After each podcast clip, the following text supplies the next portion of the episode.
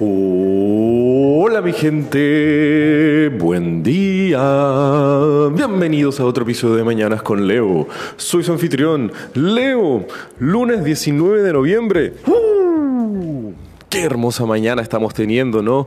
Qué hermoso día para levantarse para respirar ese aire y muchas veces tenemos un aire nuevo que nos llega en la vida y nos llega de distintos lados, nos puede llegar porque estamos en un lugar distinto, porque estamos en una ciudad distinta, porque estamos conociendo gente distinta. Y bueno, les quiero decir que este es un episodio distinto y esto es porque el episodio de hoy no es grabado desde las comodidades de nuestro estudio en Santiago de Chile, sino que al contrario, esto está siendo grabado desde el techo de un hostal en la hermosa ciudad de Córdoba, Argentina. Y esto se debe, pues, estoy aquí en una cumbre de la comunidad de jóvenes líderes Global Shapers. Y en resumen, les quiero decir que esta hermosa y poderosa organización es más que nada una herramienta para juntar a jóvenes líderes que quieren cambiar la realidad de sus ciudades y a través de un impacto real ir modificando la calidad de vida de aquellos que viven en los centros urbanos, los cuales nosotros también compartimos, y ir poco a poco generando proyectos de impacto, los cuales puedan mejorar la calidad de vida, traer al mundo público y privado juntos para así poder estar colaborando y generando un impacto más allá del funcionamiento que estas organizaciones o que estos actores claves ya tienen en nuestras vidas, sino que estar generando algo focalizado y que al mismo tiempo pueda ser un cambio radical para la calidad de vida de millones de personas en nuestras ciudades y de miles de personas en todo el mundo. Así que grande Global Shapers. Y les quiero contar un poco de la historia. Es una principalmente comunidad de jóvenes líderes nacidos del Foro Económico Mundial y este foro también tiene una un, gran poder y al mismo tiempo una misión bastante noble en incrementar las uniones público-privadas también hacia un fin y hacia un propósito en específico. Y nada, les quería simplemente compartir una de las cosas más hermosas que me ha tocado en este encuentro y eso es el estar conociendo a otros líderes de esta comunidad Global Shapers. Esto es pues, eh, hay una fraternidad, una, un, sentimiento de incondicionalidad cuando uno conoce a otro Global Shaper porque es simplemente estar enfrente a otro loco que tiene ganas de cambiar el mundo como uno. Así que es algo hermoso cuando conocen a una persona que está tan alineada con uno mismo y que nunca has visto en tu vida. Entonces, un gran abrazo y mucho amor para todos mis queridos Global Shapers. Si alguien está escuchando este episodio, los quiero. Y hablando de, como les había mencionado, que estoy en la ciudad de Córdoba, hoy les quería contar un par de peculiaridades que he aprendido en estos últimos días de esta bella metrópolis. Y principalmente tienen que ver con dos estatuas, porque como saben yo soy un ñoño que le encanta las banderas y al mismo tiempo una de las cosas que más me gusta es también eh, visitar ciudades, ver monumentos, ver estatuas, ver un poco todo lo que es la cultura construida, cómo los objetos físicos pueden transformarse en íconos y estos íconos se transforman en parte de la narrativa que nosotros contamos de nuestra ciudad.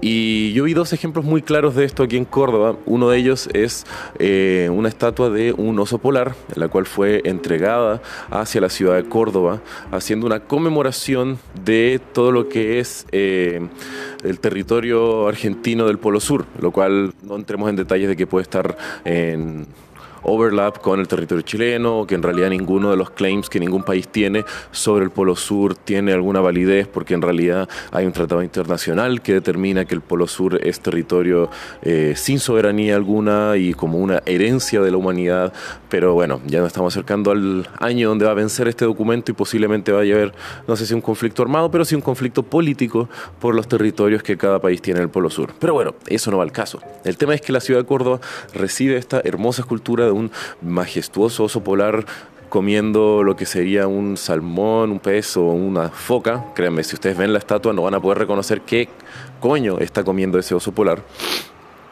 Y bueno, el tema es que como es un regalo para la ciudad de Córdoba, lo reciben, pero después tienen una pequeña peculiaridad no existen osos polares en el Polo Sur. Entonces, ¿qué se hace con una estatua en conmemoración a algo que no tiene nada que ver contigo? Bueno, estuvo gran parte de su vida esta estatua rebotando de un lado para el otro hasta que ahora se encuentra entre comillas digo firmemente, enfrente de un museo cerca de la calle Chacabuco, aquí en la hermosa Córdoba. Y hay otra gran estatua que tiene un poco más de legado y un poco más de historia aquí en Córdoba, que es la estatua de Ana Frank. Como ya saben todos, Ana Frank es eh, la... No, perdón, no voy a decir sobreviviente.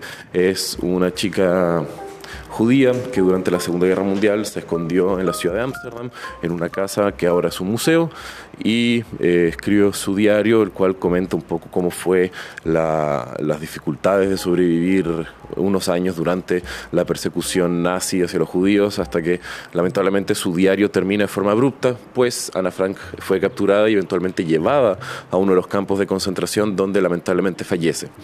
Y de esta triste tragedia de una persecución inhumana por parte del régimen fascista, de los nazis en los años 40, eh, se nace este homenaje al personaje que digo, al personaje histórico que fue Ana Frank.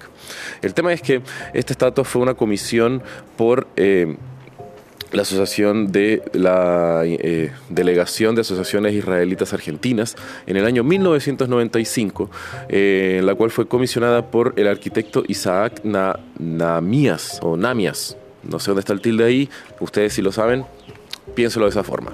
El tema es que la organización Daya, como les había comentado, a través de Isaac, había comisionado esta obra en 1995 para hacer una estatua de Ana Frank en homenaje a ella y al mismo tiempo para tener un mensaje de la, histórica, de la historia israelita dentro de la Argentina. Y no hubo mucho fanfarria por la estatua, era una linda estatua de Ana Frank, loco, onda, no hay para qué estar hablando mucho más de eso. Pero aquí comienza la controversia porque en 2013 la estatua es decapitada, no se sabe muy bien si es que fueron por actos vandálicos antisemitas o si simplemente fue un poco torpe de parte de algún manifestante, pues en esa época se están dando distintas manifestaciones estudiantiles.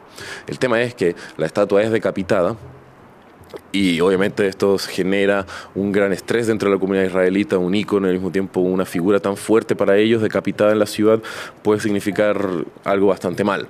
El tema es que para apurar este proceso es el mismo Isaac Nahamías, el cual eh, desarrolla una nueva cabeza para ser utilizada y ponerse sobre la estatua de Ana Frank, la cual lo hace en el año 2014 después de unos meses para haber eh, realizado esta segunda cabeza.